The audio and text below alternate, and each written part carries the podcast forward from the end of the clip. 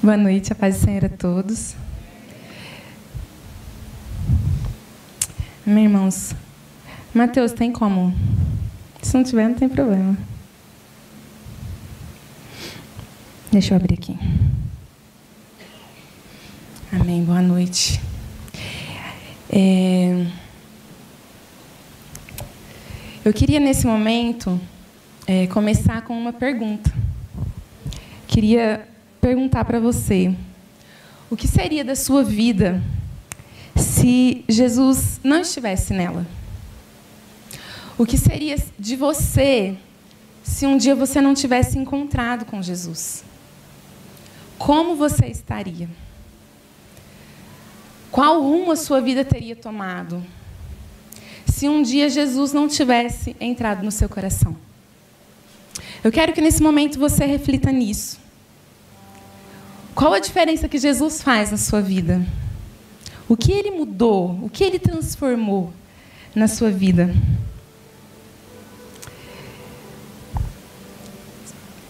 Muitas, muitas vezes, quando eu oro, em muitos momentos meus com Deus, eu faço essa reflexão. Obrigada. Eu faço essa reflexão sobre como estaria a minha vida se um dia Jesus não tivesse entrado nela. E é uma coisa que, que me deixa muito, eu, muito emocionada, para falar a verdade.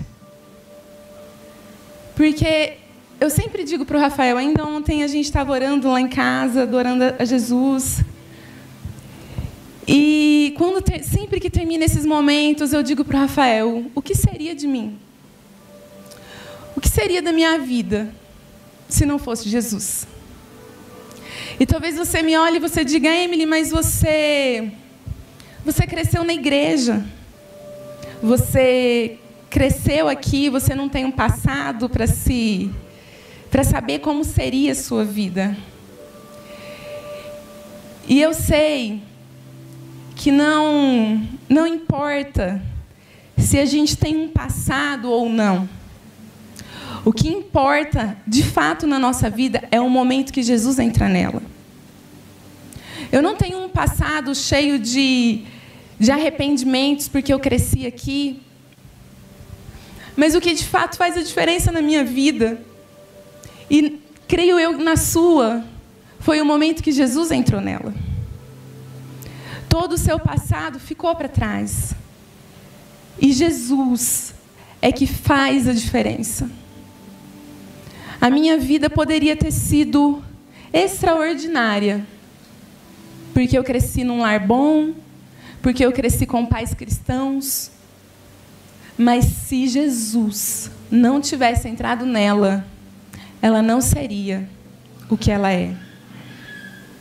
Se Jesus não tivesse entrado no meu coração um dia, não seria como é crescendo numa família boa, tendo estrutura, o que for, eu não sei o que, quais as condições que você cresceu. E eu ouço muitas vezes as pessoas dizerem, né, sobre outras pessoas que não conhecem a Cristo, diz assim: essa pessoa é, é tão boazinha, só falta Jesus. Então falta tudo, né? Porque, gente, o que faz a diferença na nossa vida é o momento que Jesus entra. É quando ele bate a porta e a gente deixa ele entrar. E já há um tempo Deus tem me dito: a próxima vez que você for pregar, você vai contar um pouco das suas experiências comigo. E eu já contei algumas vezes nos núcleos, uma ou outra, principalmente na rede de jovens. Mas a minha vida com Deus, com Jesus. Eu estava aqui no louvor pensando e desde a minha infância. Eu lembro, eu sempre conto isso aqui quando eu faço a, o apelo, né? Para quando eu pergunto se tem alguém que quer aceitar Jesus. Mas eu me lembro que eu era pequena, eu tinha uns 4, 5 anos. E me ensinaram que para Jesus entrar na minha vida eu precisava fazer uma oração convidando. E eu me lembro que eu queria tanto Ele, Porque eu via na vida dos meus pais que ele era real. Eu via na vida de tantas pessoas que vinham na igreja como ele transformava e como ele era verdadeiro. Então não tinha como eu não acreditar, não tinha como eu não, não dizer, não, não, não acreditar que ele de fato não existia. Eu criei. E eu disse, eu, lembro, eu me lembro perfeitamente, ainda criança, eu fazendo essa oração. E eu disse: Jesus, entra no meu coração, seja o meu Senhor, seja o meu Rei, escreve meu nome no livro da vida. E eu acredito que o meu coração foi marcado por um amor por Jesus. Tem uma música que diz: Fere o meu coração com uma ferida de amor por ti. Eu, era, eu ainda era criança, às vezes a gente acha que criança não está entendendo o que está acontecendo, né? Mas eu ainda era criança. E eu sei que naquele momento em que eu abri o meu coração para Jesus, Ele entrou. E Ele marcou o meu coração com amor por Ele. Porque eu não, não seria capaz de corresponder ao amor dele por mim. Eu me lembro, quando eu era criança, eu queria tanto Jesus. Eu me lembro de, de vir nos cultos. Eu sempre gostei muito de usar vestido. E eu vinha nos cultos de short. Porque o meu prazer era vir aqui na frente, dançar e pular e adorar a Deus durante o louvor. Era um prazer para mim aquilo. E eu sempre quis estar na casa de Deus. Existe um, um, versículo que diz que o pardal encontrou casa e andorinha ninho para si, e eu encontrei nos seus altares. Rei meu e Deus meu, eu encontrei o seu altar. Mais vale um dia na casa de Deus para mim do que mil em qualquer outro lugar. E eu cresci marcada por esse amor por Jesus. E a, pergunta, a primeira pergunta que eu quero te, te fazer é: Você foi marcado por esse amor? Você foi marcado por esse amor? Porque muitas pessoas vêm para Jesus porque se decepcionaram com outra religião ou porque se deslumbraram com um, com um Jesus que faz milagres. Ou se deslumbraram com um Jesus que muda histórias. Quantas pessoas a gente vê na Bíblia que andaram atrás de Jesus? Mas quantas pessoas daquelas, daquela multidão que andava atrás de Jesus, de fato, conhecia Jesus? Conheceram a Jesus, se entregaram a Ele. Muitas pessoas foram atrás dele por causa dos milagres que ele fazia. Muitas pessoas foram atrás dele por causa da. porque era um movimento, estava todo mundo indo naquela direção, então bora lá. Mas nem todas elas, de fato, tiveram um encontro com Ele. Nem todas elas, de fato, foram marcadas por Jesus. A gente vê João, o discípulo amado, ele foi o único que no momento da cruz estava lá. Por que talvez João fosse o mais amado? Porque, na verdade, ele foi o primeiro a compreender quem era Jesus de verdade.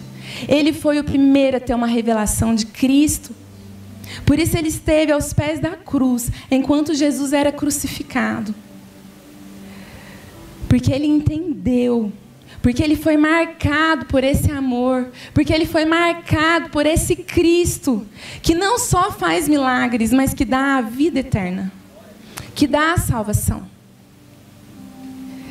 E, e talvez você fale, ai, eu não sei. Qual a diferença de Jesus na minha vida? Ou você até saiba, mas você leve uma vida cristã, com as águas no, nos tornozelos, como diz Ezequiel. Você, continua, você veio para Jesus e nada mudou tanto. A sua vida não mudou muito. Mudou um pouco. E eu quero te desafiar nessa noite a, de, a permitir que o seu coração seja marcado por Ele. a permitir que o seu coração seja marcado por um amor por Jesus que queima incansavelmente, dia e noite, que não te deixa viver uma vida terrena, um amor que não te deixa viver uma vida medíocre. Um amor que o seu coração seja marcado por um amor que te faz abrir mão de todo o resto para estar com Ele. Eu me lembro quando começou a visão celular aqui na igreja. Eu já contei essa história algumas vezes. E eu me lembro quando começou a visão celular. Quem é dessa época, gente? 2000. O pessoal ia para o encontro e o pessoal voltava do encontro e não tinha mais culto. Caía todo mundo para o chão, na unção, chorando, rindo, babando. Era, era extraordinário aquilo. Eu lembro que eu só tinha 10 anos naquela época. E eu via aquilo. Eu olhava todo aquele mover e eu queria aquilo. Eu queria aquilo que estava sendo derramado sobre a igreja. Eu queria sentir aquilo que as pessoas estavam sentindo. Eu queria ser tocada por como as pessoas estavam sendo tocadas. Eu queria chorar como as pessoas choravam. E eu lembro que era abril, era um dia de Páscoa. E os meus pais foram trabalhar no encontro e a gente ficou na casa da minha avó, em Ribeirão. E eu me lembro que era uma chegada de encontro. E eu sabia que aquilo ia acontecer que o povo ia chegar no encontro, ia rolar para o chão, ia ter uma manifestação de Deus. E eu lembro que a minha avó falou: Olha, eu levo vocês amanhã para Brodowski. E eu falei: Vó, eu não posso ir amanhã para Brodowski, eu preciso ir hoje. E a minha avó: Não, filha, eu levo vocês amanhã, fica mais aqui com a, com a avó. E eu falei: Eu quero ir hoje para a igreja. Eu bati o pé tanto que a minha avó trouxe a gente para a igreja. E a entrada da igreja era aqui. E ali do lado de lá era o estacionamento, né? E eu me lembro que eu desci do carro e o povo já tinha chegado do encontro, já estava todo mundo aqui pegando fogo. E eu lembro que a primeira pessoa que eu encontrei foi a Marielle, do Mateus. Eu disse, Má, chama todos os nossos amigos, todos os adolescentes, e vamos lá pedir oração, porque eu quero ser batizado em línguas, para a gente ser batizado no Espírito Santo. E aí, eu vim, gente, eu entrei na igreja, aquele mover, e eu fui direto para o púlpito que era ali, do outro lado. E eu encontrei a Ismeni. E eu disse, Ismeni, ora por mim, porque eu quero ser batizada em línguas. E a Ismeni disse, Emily, lá no encontro, Deus me disse que ia batizar os adolescentes da igreja em línguas nesse fim de semana. Falei, então ora por mim. E a Ismeni pôs a mão na minha cabeça, orou por mim, e eu caí para o chão, e nada aconteceu. Nada. E aí, nisso, o restante da nossa galera, que a gente tinha um grupo bem grande de adolescentes, que, era, que eram, éramos muito amigos, o restante foi chegando, recebendo oração também, foi caindo para o chão, uns foram batizados em línguas. E eu lembro, gente, a nossa igreja, meu pai acho que gosta de degrau, né? Tinha um degrauzinho, igual tem hoje. Eu sentei no degrauzinho da igreja e falei: daqui eu não saio. Eu não vou sair daqui até eu não sentir até eu não receber o que eu quero da parte de Deus. E fiquei sentadinha ali, orando. E nisso o resto do povo ali pegando fogo, uns também sentaram sem sentir nada, outros não. E a gente ficou ali. E de repente, a minha boca começou a tremer. E eu comecei. E eu comecei a receber. Eu não lembro quanto tempo eu fiquei. Eu lembro que eu fiquei algum tempo ali, não são, e meu corpo tremia inteiro. E eu olhava o restante do pessoal, muita gente sendo batizada em línguas naquele dia. E eu recebi aquele dia, eu fui batizada no Espírito Santo. Eu recebi a, a, essa unção da parte de Deus. Eu me lembro que eles diziam para mim assim que eu não podia ir no encontro, porque eu só tinha 10 anos. E eu chorava, gente. O púlpito era um púlpito, um caixotão, assim. Eu entrava, eu, me, eu lembro perfeitamente, eu entrando dentro do púlpito e chorando porque eu queria ir para o encontro. Eu falava, eu quero ir para o encontro, por que, que eu não posso? Só porque eu sou criança. Aí depois deixaram eu ir para o encontro. Mas eu, eu, eu via esse mover de Deus. E eu nunca consegui ficar alienada. Eu sempre quis, eu sempre agarrei. Eu me lembro quando a gente tinha 13 anos, quando eu tinha 13 anos, eu fui trabalhar no encontro, eu contei no podcast que eu fiz com o Alexandre, essa minha experiência com Deus. A gente tinha que trabalhar no encontro, toda a galera dos adolescentes. Então, era uma galera de adolescentes trabalhando nesse encontro, que era um encontro de crianças. E a nossa galera assim de, de meninas estava toda na intercessão. E a gente estava ali orando. E era, gente, aquelas coisas que varava a noite orando. Não sei se vocês lembram, não sei se é assim, intercessão agora, mas a gente tinha que passar a madrugada orando, acordava o outro para o outro orar, e na outra hora ia. E passando um cajado, um tal de um cajado, que, que a intercessão tinha que segurar. E no sábado à tarde, a gente estava todo mundo acabado, assim, ah, ninguém aguentava mais orar. E cada um sentado num cantinho, assim. Eu lembro que a Regiane do seu Rubens me chamou e ela disse: Emily, Deus falou para a gente segurar o cajado e orar. E a gente segurou o cajado e a gente começou a orar. E de repente, eu apaguei. E eu vi um cavalo branco que veio com um homem sentado. Ele me pegou e ele voou. E esse cavalo branco voou em cima do mundo, do planeta Terra. E ele, esse homem chorava, e eu sabia que ele era Jesus. E esse homem chorava, e esse homem me dizia: Esse povo precisa de mim. Esse povo precisa de mim, eles não me conhecem. E eu sabia no meu espírito que aquele povo de quem ele estava falando era a Índia. E aí ele me deixou num campo e foi embora. A hora que eu acordei, eu estava urrando, eu estava chorando muito. E todo aquele pessoal da intercessão estava caído para o chão, já chorando, sendo, né, tendo suas experiências com Deus. E ali, depois daquele dia, eu comecei a interceder pela Índia, por esse país. Quando eu comecei a trabalhar, eu comecei a ofertar. E eu comecei a, a buscar a Deus, a, a, orar sempre. Eu era adolescente, então eu não era muito constante, né, gente? Eu lembro que na, quando eu fui para a sétima série, todos os meus irmãos caíram de manhã para estudar e só eu caía tarde. E eu chorei que eu queria estudar de manhã, porque a gente é muito amigo, eu e meus irmãos. E eu queria estudar no mesmo período que eles, para a gente ficar todo mundo à tarde em casa junto, né?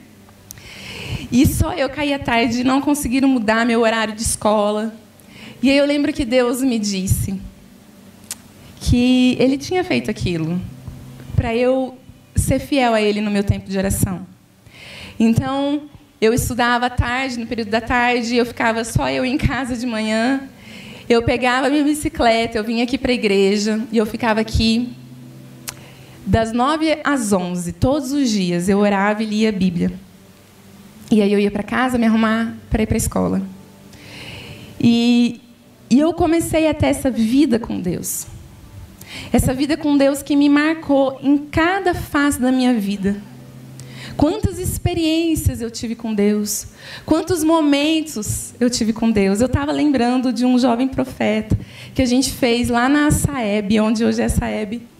E eu me lembro que no sábado à noite, a gente começou, todo mundo começou a cantar.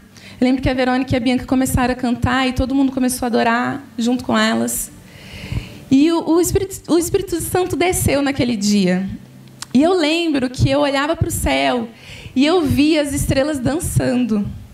E as estrelas dançavam e vinham como se fossem vagalumes no meio da gente, dançavam no meio da gente. E eu via aquilo, era tão lindo, era tão maravilhoso aquilo, que eu chorava muito. E a presença de Deus ela é assim, gente. Ela é doce. Ela é, ela é maravilhosa. Ela transforma a gente ela traz mudança, ela traz afago, ela traz cuidado. A gente precisa desenvolver esse relacionamento com Cristo. E eu sempre falo para as minhas discípulas que parece que tem tanto cristão que não vive o cristianismo. Parece que tem tanta gente que vem na igreja como um ato religioso. Não ora, não busca Deus. E às vezes tem aquela manifestação de poder, assim, aquele louvor que está. Uh, e aí a gente muitas vezes, quantas vezes eu já fiquei assim? E quantas vezes a gente olha, eu danço, então muitas vezes eu estou aqui em cima durante o louvor e a gente está aqui, não está se aguentando da presença de Deus. E quantas pessoas estão esperando terminar o momento do louvor para sentar? Quantas pessoas estão esperando passar? Passa logo. Eu quero ir para casa. Eu quero comer. Eu quero passear. Completamente alienados do que está acontecendo no mover de Deus no lugar. A gente precisa ter uma fome por, por Jesus. Que a hora que você vem até um culto, você diz: Eu vim aqui para te adorar, Jesus. Eu quero o Senhor mais do que tudo na minha vida. Eu não posso ficar de fora da presença dEle. Eu não aceito. Eu quero que você abra comigo agora Tiago 4.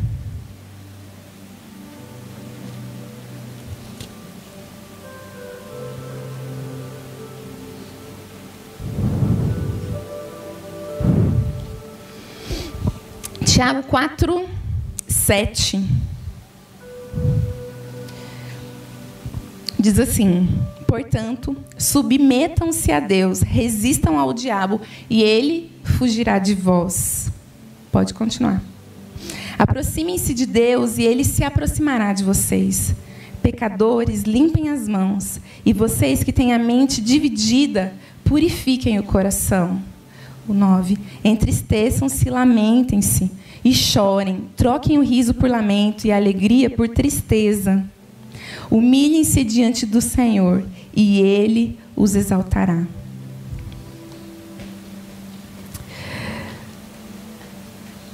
Esse texto fala, né? Achegai-vos a Deus e ele se chegará a vós. Aproxime-se de Deus e ele se aproximará de você. A porta está aberta. Ele já fez o serviço dele.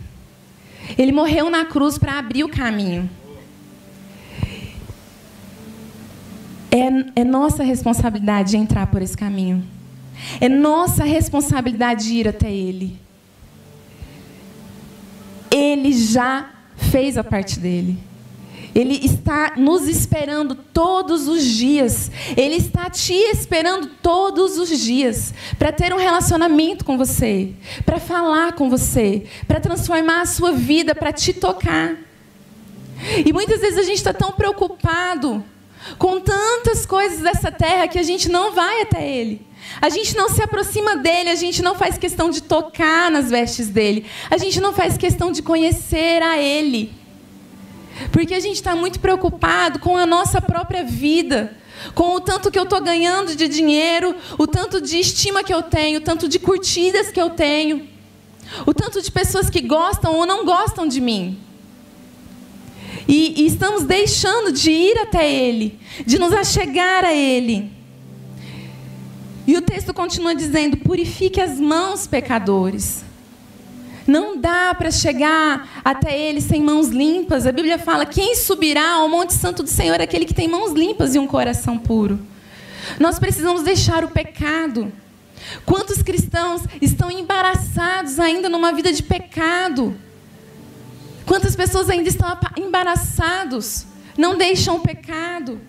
Precisamos deixar o pecado. E ele continua falando, né? E vós que sois de ânimo dobre, limpai o coração. Para viver com Cristo, para viver com Jesus, nós precisamos tomar uma decisão. Nós precisamos nos posicionar. Eu quero viver para Ele. Eu quero viver para Ele. Quantos momentos na minha vida eu vou orar e eu digo, Jesus, me perdoa. Porque o meu coração tem amado mais determinada coisa do que o Senhor. Me perdoa. Traz o meu coração de volta a ti. Me ajuda. Eu não quero amar mais isso do que o Senhor. Nós não podemos deixar o nosso coração estar dividido entre o Senhor e outra coisa. A gente não pode ter um ânimo dobre. Uma hora eu sirvo o Senhor, outra hora eu não estou tão animado, então eu não sirvo mais.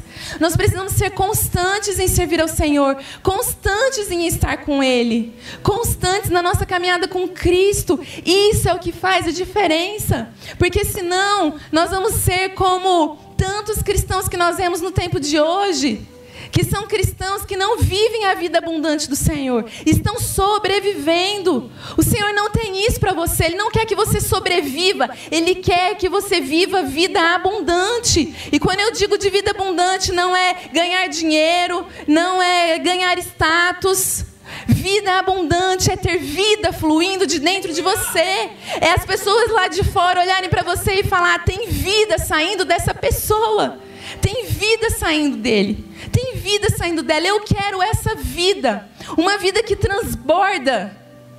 Vida com Deus é que nos dá uma vida abundante, em que você passa por situações difíceis, em que você passa por doenças, em que você passa por tribulações, em que você passa aquilo que nós estamos submetidos aqui na terra, e você continua com o coração fixado nele, com o coração focado nele, um coração que transborda vida.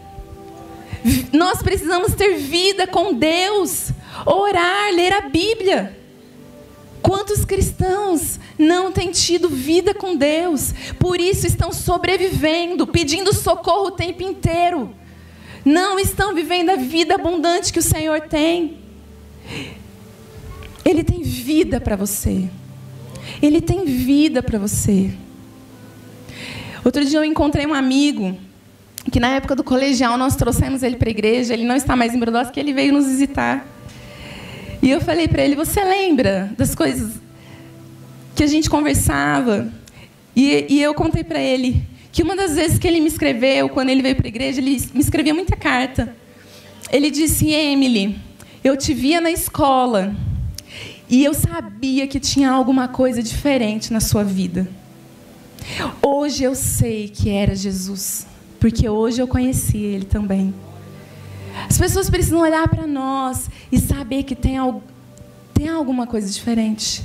Tem vida fluindo de nós. Amém? Não sobreviva. Busque a vida de Cristo em você. Busque a vida abundante. Amém? Esses encontros que a gente tem com Jesus nos transformam para sempre. Quando a gente olha para Paulo, Paulo ele perseguia os cristãos, mas em um determinado momento ele teve um encontro com Cristo. E isso mudou toda a trajetória da vida de Paulo. Porque ele foi marcado por aquele encontro com Jesus. Ele foi marcado por aquele encontro com Cristo. E Paulo, a gente percebe, né, quando a gente lê a Bíblia, a gente percebe que Paulo não teve um encontro com Jesus apenas. Ele ele teve vida com Deus. Porque as coisas que Paulo escreve nas cartas, as coisas que Paulo escreve nos livros que, que ele escreveu, são, são revelações de uma pessoa que visitava o santo lugar. Uma pessoa que acessava essa vida com Deus constantemente. Paulo ele não teve só um encontro com Jesus em que ele mudou de perseguidor para perseguido. Ele teve uma vida com Deus num nível que ele deixou tantas cartas, tantas revelações para a gente. A gente precisa desenvolver essa vida com Deus que, que traz revelação, que transborda. Buscar níveis mais profundos com Deus. Nesse texto que eu li, ele começa dizendo: sujeitai-vos a Deus, mas resisti ao diabo e ele fugirá de vós. Depois ele fala para chegar-vos a Deus e ele se chegará a vós.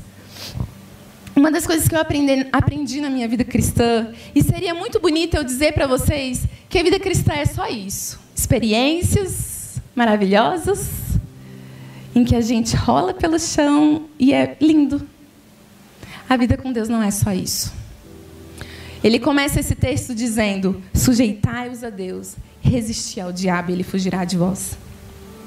A vida com Deus, ela nos dá armas e resistência espiritual para que o diabo não roube de nós o que Deus tem para nos dar. O diabo vai tentar te parar. O diabo vai tentar te paralisar em todo o momento. Quem permite ou não é você. Aqui está escrito, né? Resistir ao diabo e ele fugirá de vós. É a gente que resiste.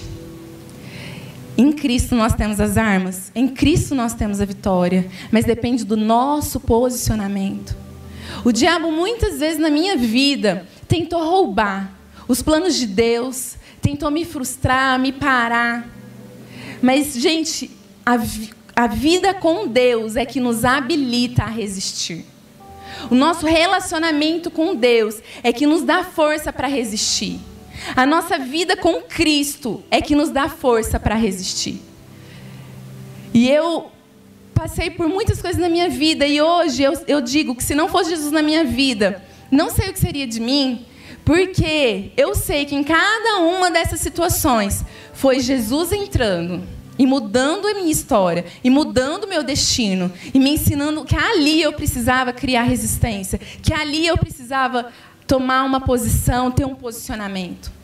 Porque senão o diabo tinha me roubado tantos projetos de Deus. Eu me lembro quando eu estudava, que eu fazia o curso técnico de dança para ser professora, e eu sabia que aquilo era um projeto de Deus para minha vida. Existia muita convicção no meu coração do direcionamento de Deus para mim, que é o que eu vivo hoje. Mas quando eu fui fazer o curso, eu lembro, gente, que eu também contei isso no podcast. Eu lembro que o meu professor ele era muito bravo e ele pegava muito no meu pé e às vezes ele parava a música e ele brigava comigo. E eu me lembro em um determinado momento eu disse: eu tenho dois, dois rumos que eu posso tomar. Ou eu paro agora, eu desisto de tudo aquilo que Deus tem para minha vida, ou eu me posiciono. E, eu, e, e naquele momento eu também entendi que existia uma resistência do diabo. Existia uma resistência do inimigo para que eu continuasse. E ele usava de situações para me humilhar, ele usava de situações para me fazer desistir. Ele usava de situações para me fazer, para eu me sentir impotente, incapaz. E eu me lembro, gente, que eu comecei a jejuar. E eu comecei a orar e eu comecei a falar: Deus, eu não vou abrir mão de nada que é teu para mim. Eu não vou abrir mão dos seus planos, eu não vou abrir mão se isso é teu para minha vida. Eu te peço que o Senhor me ajude, que o Senhor me ajude a melhorar, que o Senhor me ajude a, a, a, a me tornar uma bailarina melhor, que o Senhor me habilite. E que toda a obra do diabo que vem para me humilhar, tudo aquilo que o diabo faz para me tentar paralisar, eu repreendo em nome de Jesus. E eu comecei a fazer guerra espiritual. Eu fiquei meses guerreando, guerreando, guerreando, declarando no mundo espiritual. E eu comecei a ver as coisas acontecerem. Eu comecei a ver Deus se mover. Eu comecei a ver eu melhorar. Eu comecei a ver os meus professores me olharem de outro jeito. E as coisas começaram a acontecer. Eu poderia ter parado ali, dito não é para mim. Eu estou sendo muito humilhada. Eu não, ninguém merece passar por isso. E eu me submeti. Esse texto fala: sujeitai-vos a Deus. Eu me sujeitei a Deus e disse: Deus, faz. O Senhor quer quebrar meu orgulho? Quebra meu orgulho. O Senhor quer.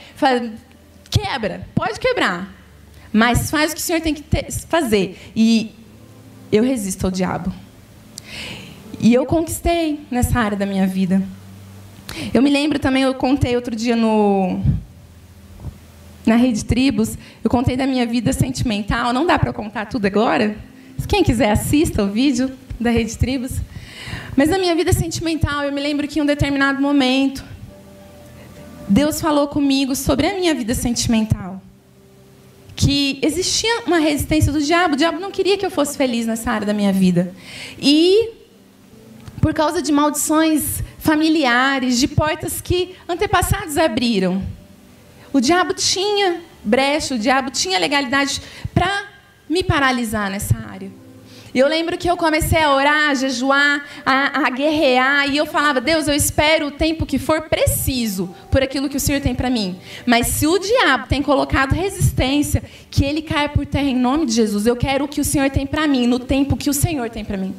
E eu, eu jejuei, eu orei, eu guerreei. E aí, no fim, desse tempo meu de oração foi quando Deus colocou o Rafael no meu coração. E eu tive que fazer ali nessas, nessa, nessa questão renúncias. Tive que, que fazer. entregar muitas coisas para Deus. Mas a gente precisa resistir, a gente precisa entrar em guerra, se posicionar espiritualmente, porque tem muitos cristãos perdendo. Porque amam a Jesus de todo o coração, mas não se posicionam como filhos, não se posicionam como parte do exército de Cristo e têm perdido guerras, batalhas. Eu me lembro também, eu já, já era casada, eu estava aqui num seminário de libertação. E eu estava ajudando no seminário, eu estava andando pelos corredores e o Wesley estava pregando, falando sobre Moloque. E naquele momento eu estava ali no fundo, Deus falou comigo: Emily, existe uma brecha na sua família. Pessoas, antepassados que praticaram o aborto. Isso abriu uma brecha. E, e isso afeta gravidez. Isso pode te impedir de gerar. Eu lembro que eu conversei com o Joe e o Joe falou: ora pelo seu ventre. E eu comecei a orar e declarar sobre o meu ventre que toda maldição, toda porta que foi aberta, pedir perdão ao Senhor que fosse fechada. E alguns meses depois, uns seis meses depois, eu engravidei. E eu não pretendia engravidar quando Jesus falou, quando Deus falou comigo. Mas seis meses depois eu engravidei. E a minha gravidez, gente, foi uma guerra espiritual. Porque o diabo tinha perdido o acesso que, que havia da, haviam dado a ele, então ele queria que eu desse. E a minha gravidez inteira eu guerrei, guerrei, guerrei. E eu gero vida e não morte, eu gero vida e não morte. E hoje eu fico pensando, se não fosse Deus na minha vida, eu não teria, não estaria onde Ele quer que eu esteja na minha vida profissional, não teria casado com a pessoa certa, não teria gerado a Raquel, minha filha. A gente precisa ter vida com Deus e isso nos gera resistência. O diabo tenta nos parar. Ministerialmente, gente, eu passei por um período da minha vida tão difícil que eu tive pessoas me perseguindo o diabo tentando me paralisar ministerialmente. E eu lembro que teve situações, eu não sei se o Jonatas lembra, mas teve situação de eu ir na gráfica e falar para o Jonatas: eu não quero mais. Eu quero parar. Eu não nasci para isso. Eu não sou boa o suficiente. Quantas vezes o diabo tentou me paralisar. Falando comigo, usando pessoas. E o Jonatas, quantas vezes o Jonatas me encorajou? Continua, Emily. Não para, não.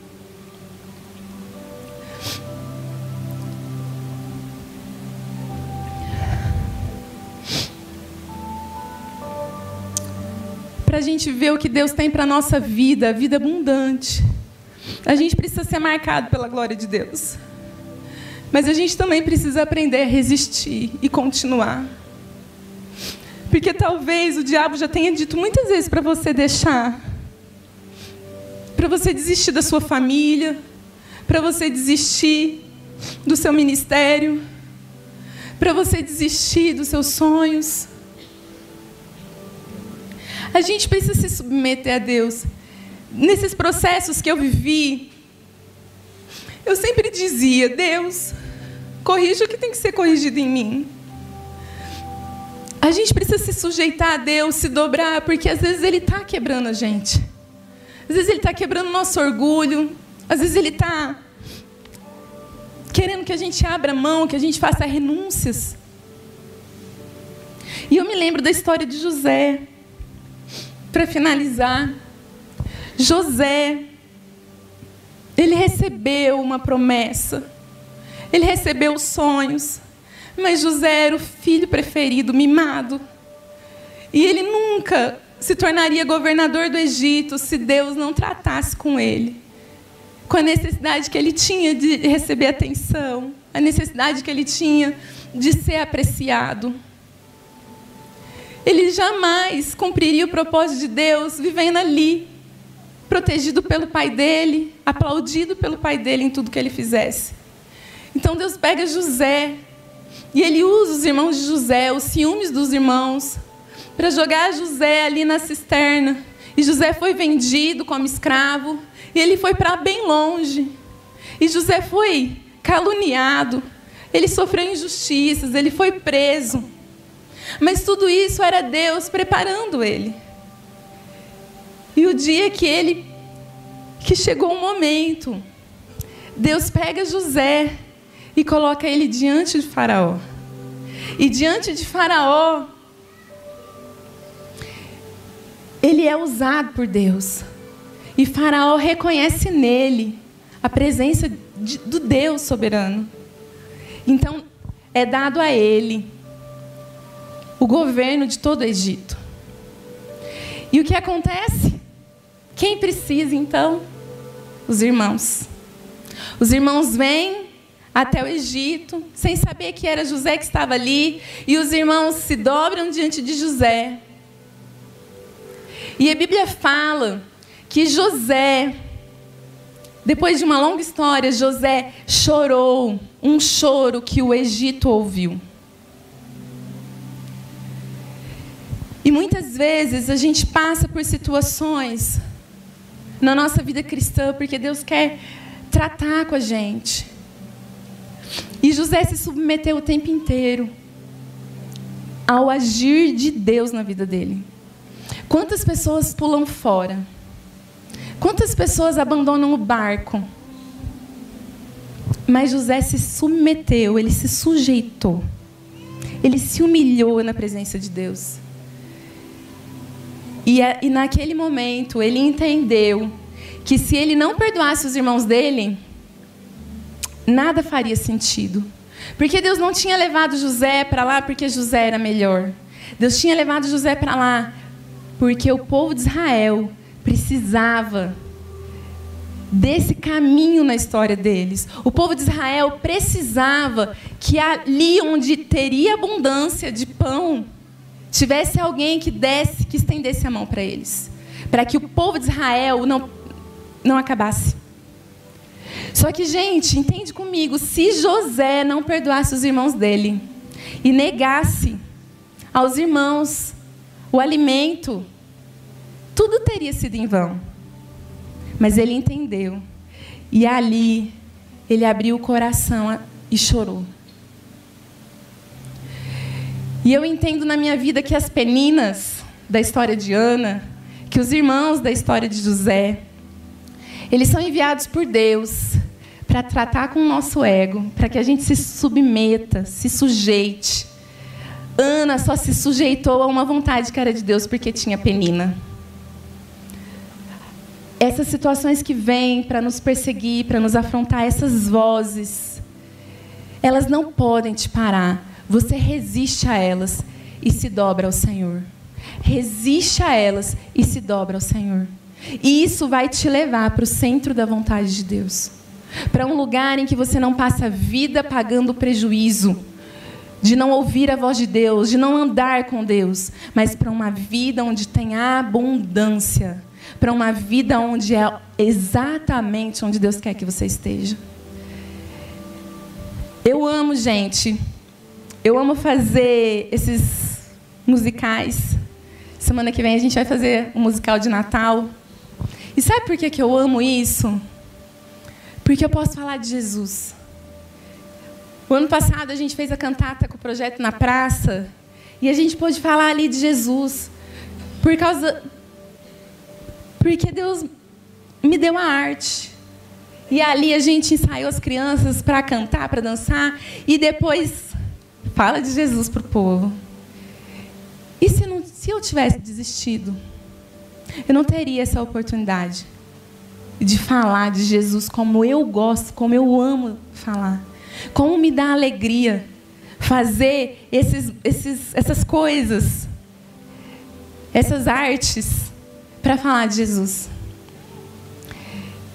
Eu vou para casa super feliz, falando para o Rafael: é isso que eu gosto de fazer.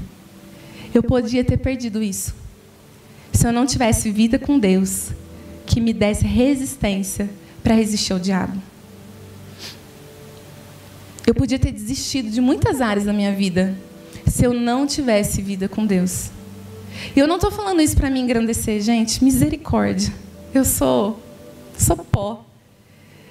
Porque, como eu disse, se não fosse Jesus, eu teria estragado tudo. Eu estou falando isso para te encorajar para te encorajar a viver com Ele, uma vida de intimidade, uma vida de, de, de relacionamento com Cristo, para que Ele te dê essa vida, essa vida em abundância, onde o seu coração não sofre o dano da, da, da dor de não estar onde era para você estar. Onde o seu coração não sofre o dano de saber não é esse o meu lugar, mas eu desisti de onde era para eu estar. Eu quero que você fique em pé nesse momento. Queria chamar o pessoal do louvor.